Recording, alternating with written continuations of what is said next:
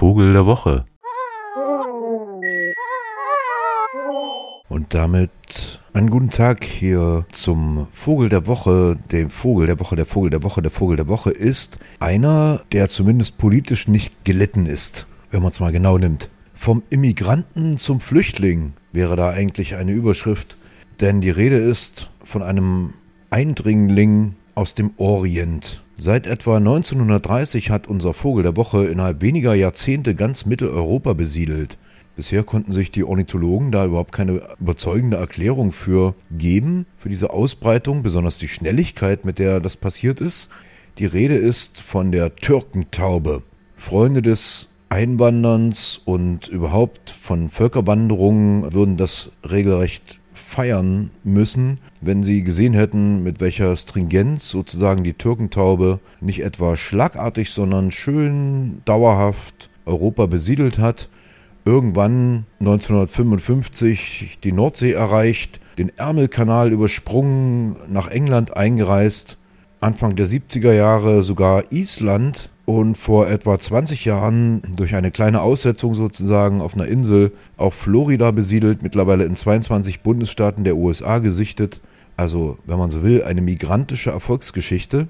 Allerdings muss dazu gesagt werden, dass unser Vogel der Woche, die Türkentaube eben, das damit gar nicht so ganz leicht hat, offenbar. Denn sie wird von den plumpen flatternden und platzeinnehmenden Ringeltauben offenbar schon wieder aus ihren eroberten Arealen vertrieben. Jetzt könnte man sagen, wo kommen eigentlich die Ringeltauben her? Kommen die aus Bayern? Aber ganz so ist es natürlich nicht. Auch die Ursachen sozusagen, warum die Türkentaube das hier schwer hat gerade und dramatische Rückgänge zu verzeichnen hat, liegen wahrscheinlich weniger bei bayerischer Verdrängungspolitik von Einwanderung, sondern eben eher in der Natur dieses migrantischen Unterwegsseins was im Übrigen sehr schade ist. Die Türkentaube ist ja ganz im Gegensatz zu unseren Stadttauben, also diesen eigentlich verwilderten Felsentauben, die dann über Jahrhunderte zu dem geworden sind, was wir hier als flumpende Seuchenüberträger kennen, oder den großen, doch etwas zu plump geratenen Ringeltauben, die zwar sehr schön, aber doch irgendwie ein bisschen zu grob geraten sind, ist die Türkentaube ein sehr zierlicher Vogel, eine schöne kleine graubraune Taube mit so einer ganz kleinen schwarzen, weiß umrandeten Halszeichnung und einem ganz zarten Ruf, der die Kindheit von vielen Menschen in ein nachmittägliches, geruhsames Etwas verwandelt hat. Die wird aus unerfindlichen Gründen selten und das kann gar nicht mal so sehr Raubtiere sein